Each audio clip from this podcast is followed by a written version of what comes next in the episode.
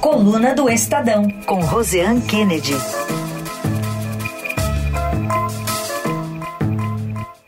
Hoje a Rosiane que está aqui com a gente. Oi, Rosiane, tudo bem? Bom dia, bem-vinda. Bom, bom dia, Raíssa, Carol, bom dia a todos. Bom dia, Rosiane. Bom, mal sentou na cadeira, o ministro da Justiça ganhou no colo essa fuga inédita de detentos dentro de uma penitenciária federal de segurança máxima e a gente está observando esse silêncio de Lewandowski, né? Na, na, na, sua análise, na que você já apurou aí, isso tem mais a ver com o perfil do ex-magistrado, com a falta de respostas, com o cuidado do não vazamento de informações nesse momento ainda de buscas pelos fugitivos? Tem a ver com o perfil dele mesmo, viu, Carol? Assim, eu arrisco ser taxativa em relação a isso. Por quê? Porque Lewandowski tem, de fato, um perfil mais reservado e quando ele assumiu esse cargo de ministro da Justiça, já havia uma expectativa que ele colocasse na, na pasta um, uma imagem muito distinta do que era aquela imagem do ministro Flávio Dino, que falava o tempo inteiro, falava no Twitter. Ontem, curioso você abrir abordando esse ponto, porque ontem aqui em Brasília, por exemplo, em meio a, a toda a expectativa de quais seriam as medidas federais, é, o que é que seria feito, que, que é que Lewandowski determinaria, é, foram vários os comentários entre políticos de que, ah, se isso fosse na gestão do Flávio Dino, ele já teria tuitado metade do dia. Então, assim, a gente já vê, isso eram os comentários que se fazia é, no ambiente político mesmo aqui na capital federal. Então, a gente vê que tem essa mudança de perfil. Agora, o que, que acontece? Tem uma situação de constrangimento também para Lewandowski, porque, diferentemente do antecessor, agora Lewandowski não pode jogar a culpa em quem estava antes dele. Era algo que Dino fazia. Se tinha problema na segurança, o problema era de antes. Era problema de antes. Só que Lewandowski está no cargo há menos de um mês. Quando ele assumiu, ele assumiu, inclusive, fazendo muitos elogios a Flávio Dino, ele disse que tinha o desafio, é, que é uma preocupação do cidadão comum com a segurança, e aí ele ressaltou ali, até separei a frase dele do dia que ele foi nomeado, que ele diz assim: temos o desafio que é uma preocupação do cidadão comum hoje com a segurança, a insegurança, a criminalidade, o crime organizado, que afetam não apenas as classes mais abastadas, afetam também o cidadão mais simples, o cidadão comum trabalhador. E aí ele disse que daria continuidade ao trabalho de Flávio Dino. Ou seja, ele fica numa sinuca aí de bico, que é, ele tem que dar uma resposta, descobrir o que é que houve, é um presídio federal, então isso põe de novo o governo Lula no centro do debate sobre o apagão da segurança nacional. Se antes o governo ainda tinha aquela desculpa de dizer assim, ah, porque a questão da segurança é uma questão é, dos estados, na legislação são os estados que são responsáveis, mas o sistema penitenciário é, já precisava ter essa análise mais ampla, e neste caso específico, cai numa fuga inédita numa penitenciária federal. Enfim, caiu no colo de Ricardo Lewandowski. Ele vai ser cobrado, mas ele vai ser cobrado pela capacidade de reação que ele tem neste momento, né? Qual, qual é essa capacidade de reação? Ele já, de imediato, ele mobilizou, eu apurei os bastidores, Carol, ele mobilizou ali aquela cúpula do Ministério mesmo da Justiça para atuar em várias frentes. É, numa das frentes, ele enviou justamente o secretário responsável por essa área é, de, de, penitenciárias, é, ele mandou o secretário é, André Garcia para Mossoró, para ver de perto o que está acontecendo. Porque uma coisa é falar por telefone, outra coisa é chegar lá e ver a situação. E aí, depois dessa ida, essa vistoria prévia, ele inclusive determinou o afastamento é, é, do, do, diretor do presídio, uma intervenção em relação a esse controle desse presídio no local. Mas não só isso.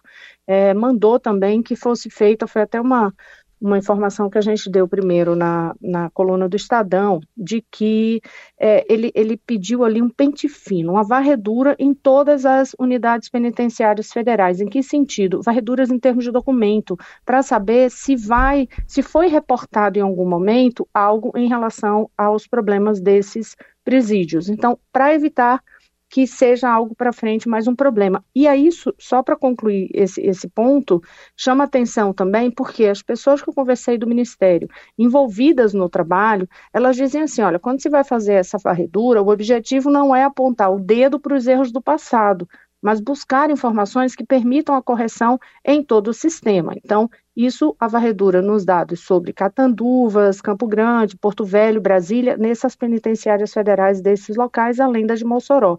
Então, percebe aqui quando diz assim: o objetivo não é apontar o dedo para os erros do passado. Por quê? Porque imagina que se detecta ali documento que já tivesse feito é, alguma observação, tivesse reportado problemas, vai apontar o quê? Para a gestão anterior, na secretaria é, do Ministério da Justiça, na gestão passada? Então, eles dizem não. É para frente, é olhar para frente. Por quê? Por causa desse constrangimento que realmente termina se gerando para Lewandowski neste momento, mas, é, de imediato também, vale observar a forma de comunicação, né? Lewandowski, que não é uma pessoa das redes sociais, ele não tem redes sociais. É, ele manda a comunicação formal, foi quando, durante o dia, já mandou cedo, em determinado momento, a comunicação via é, formal, para toda a imprensa, de que estava enviando o grupo lá para Mossoró. Uhum. Depois, no, no início da no, no, à noite, já a informação sobre o afastamento do diretor, do diretor então, é uma nova forma de comunicação também. Agora, é uma crise que uhum. causa grande preocupação, acendeu todo o alerta no governo federal, porque se tinha muito ideia, quando se faz aquela avaliação do sistema carcerário brasileiro, é, sempre se apontam os problemas no sistema carcerário estadual, mas o federal não tinha relato dessa forma. Muito bem, todo esse relato, essa apuração que você nos trouxe, fica muito claro que parece que é um juiz atuando, né? é o, o modus operandi de um juiz, né? Determinando certas coisas, aguardando investigações. O, o Rosiane, é, outro assunto do dia, o presidente, o ex-presidente Bolsonaro voltou para Brasília, tenta também reaver o passaporte dele, alegando ter compromissos no exterior. E nesse momento também chama atenção a capa aqui do portal do Estadão, dizendo que Bolsonaro transferiu 800 mil reais para os Estados Unidos, para onde foi né, no final de 2022, e lá ele aguardaria tentativa de golpe, é o que mostra a investigação da Polícia Federal, e a, a revista Veja obteve esse documento que é divulgado aqui pelo Estadão também. Enfim, como é que está a situação aí do, do ex-presidente? Então, ele, ele voltou para Brasília, né, tinha ficado quase dois meses fora e fez uma investida ampla é, de questionamentos no Supremo Tribunal Federal. É, entre eles, entre os pedidos, está justamente a tentativa de reaver esse, esse passaporte dele, que foi apreendido na operação da Polícia Federal na semana passada. É, qual é o argumento que a defesa de Bolsonaro faz? Eu conversei com os advogados dele, eles dizem assim: olha, não existe tentativa, não existe risco de abandono, risco de fuga do ex-presidente. Ele apenas tem compromissos no exterior que já estavam marcados, tem compromissos em Israel, é, alegam que é, Bolsonaro não tem essa intenção de, de, abandonar o país, mas que em Israel, é, em março, tem uma programação para visitar é, kibbutz e conversar com famílias de brasileiros sequestrados, que também tem viagem prevista para os Estados Unidos e para o Bahrein. Nos Estados Unidos, inclusive, Heisen, tem uma expectativa de que ele participe de ato caso possa ir, né, se for autorizado, a princípio não vai poder ir de jeito nenhum, está sem passaporte, não pode deixar o país, é, que seria um ato com o, o o Donald Trump, mas a, a, assessoria de Bolsonaro não confirma que o ato seria exatamente esse. De, de forma que é, eles usam esse argumento, mas no momento também que todo o entorno de Jair Bolsonaro tem uma preocupação cada vez maior de que o ex-presidente seja preso, porque é mais ou menos um roteiro que ocorre com autoridades. Primeiro se apreende o passaporte, depois vem alguma determinação de prisão. É, isso quando a gente vai olhar todos os escândalos que foram ocorrendo no país. Esse, esse capítulo a capítulo ocorre exatamente dessa forma. Então, com isso, há uma apreensão muito maior é, de uma prisão de Bolsonaro nesse entorno do, do, do ex-presidente, embora eles não falem abertamente sobre isso, mas existe, eu conversei em bastidores com as pessoas muito ligadas, imediatamente ali do convívio direto com Jair Bolsonaro, que me dizem, sim, existe essa preocupação, é, e eles têm uma preocupação, inclusive, que as operações da Polícia Federal continuem avançando sobre a família de Bolsonaro, e não só nesse núcleo que é Bolsonaro, os militares que estavam ao lado dele e seus principais assessores. É, essa preocupação existe cada vez maior. Consequentemente, a Polícia Federal, com essa autorização do ministro Alexandre de Moraes, do Supremo Tribunal Federal, também tem a precaução de dizer: então tá, deixa o passaporte aqui, porque sair do país ele não vai sair. Porque é aquela coisa, depois que sai, Se quiser ficar fora, fica e pronto, não tem como voltar. Aí tem toda uma questão de legislação, se manda, se repatria, se não, é, mas isso seria um problema muito maior. Enfim, ninguém está fazendo nenhuma acusação de que ele fugiria nem nada, mas essa é uma cautela que a Polícia Federal é, faz é, e com essa decisão autorizada pelo ministro Alexandre de Moraes. Mas cada vez ficando as denúncias aparecendo cada vez mais perto de, de Bolsonaro, consequentemente a possibilidade de uh, o Supremo rever essa decisão de Moraes e, e, devolver o documento é considerado assim menos cinco, é nem zero. Hum. Além disso, é, eles, eles é, fizeram também, quando eu disse que eles fizeram uma investida no Supremo,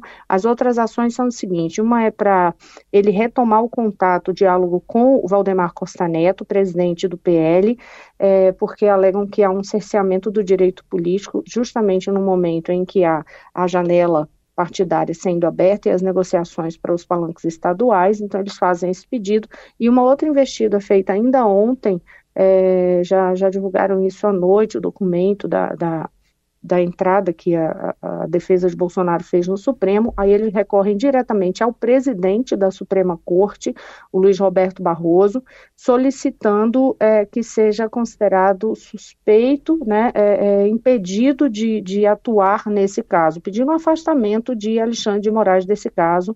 É, mais uma vez eles fazem esse argumento, mas de novo, a possibilidade é considerada mínima. A única que aqui em Brasília, no ambiente jurídico, ainda se diz que pode ou poderia haver uma reconsideração, mas eu nem sei se já teve decisão essa hora, não, não verifiquei isso ainda, é, mas também acredito que não tenha saída, sobre a questão do contato com o Valdemar Costa Neto. Mesmo assim, seria algo muito remoto. Uhum. Bom, enquanto isso, o presidente Lula tem é, demonstrado é, muito empenho em alguns programas específicos nesse primeiro ano de mandato e alguns deles, até é, herança de outros, né, o Bolsa Família, Minha Casa Minha Vida, demonstram estar bem conhecidos entre a população. É, o, o Palácio do Planalto encomendou uma pesquisa nesse início de ano, Carol, para poder direcionar a conduta do governo nesse início de ano é, para o que é que dá mais popularidade mesmo, entendeu? É direcionar a, governo, a, a, conduta do governo em termos de o que é que dá popularidade, o que é que dá certo. Eu até abordei isso na, na coluna como dizendo assim, ó, muda o foco, porque assim, tem crise é, na área política, nas discussões com o Congresso, tem ainda problemas na economia, porque a conta não fecha. Agora esse problema enorme na segurança pública. Então, apostar em quê? Muda o foco, vai para o foco do que realmente tem popularidade. E aí o governo quer saber é, quais são essas ações e, e, e, quais são os programas realizados pelo governo federal que a, a, população de fato tem conhecimento. É curioso porque até agora o que terceiro mandato de Lula, mas os pilares mesmo desse conhecimento que, portanto, podem gerar essa maior popularidade são programas antigos. O Bolsa Família, que lidera o ranking dos mais conhecidos, com 96%.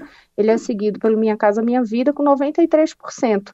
E aí, essa, essa dupla aí, Bolsa Família Minha Casa Minha Vida, supera inclusive o aumento do salário mínimo, que aparece em terceiro, é citado por um número alto de, de entrevistados, 87%, mas ainda assim você vê que aparece como terceiro. Essa sondagem ela foi feita, é uma sondagem estimulada, que os pesquisadores apresentaram 16 nomes de planos e ações do governo e perguntaram qual deles era o mais conhecido, é, mesmo que só de ouvir falar. Aí uma curiosidade, que é colocado como a, a joia da, da, da coroa, assim, no, no, governo, e que na verdade apareceu como o último, o novo PAC.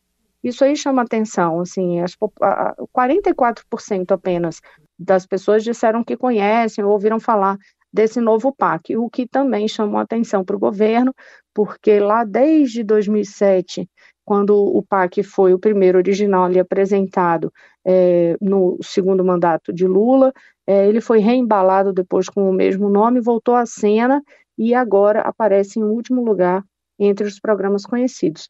Consequentemente, isso também pode direcionar ao governo em relação ao que vai fazer de campanha daqui para frente. É uma pesquisa Vale observar, é uma pesquisa que foi feita pela FSB, pelo Instituto FSB, é, com 21.515 entrevistas nas 27 unidades da federação, de 6 a 30 de janeiro, um período amplo, com uma margem de erro de 1,3 ponto percentual e um intervalo de confiança de 95%.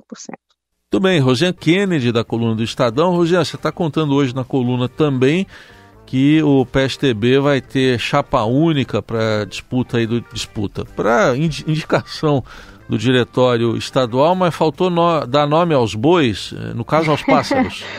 É, isso é curioso, né? Olha, a gente tem chapa única, mas a gente não tem nome de ninguém para concorrer. Vocês já viram isso em algum lugar? Só no novidade. PSDB isso é possível, né? Isso é novidade. Eles fizeram isso também na disputa pela presidência nacional do partido, né, até o último segundo, e para fazer todas as negociações internas, é, que no caso do PSDB nacional envolvia também a discussão sobre o, o, núcleo que é responsável pelas discussões, o Instituto, né, o Instituto Teotônio Vilela, mas no caso de São Paulo é porque o racha está tá muito rachado o partido. Então, o, o, São, o, o PSDB de São Paulo protocolou essa chapa única para a convenção estadual que está marcada para o dia 25, só que não tem nenhum nome escolhido para disputar a presidência da legenda e as sequelas que foram deixadas desde as prévias da corrida presidencial de 2022 ainda estão bem à mostra. Muito bem, apuração completa com a Rosiane Kennedy na coluna do Estadão, hoje participando também aqui no Jornal Dourado, num dia cheio de notícia. Bom trabalho para você aí em Brasília, Rosiane.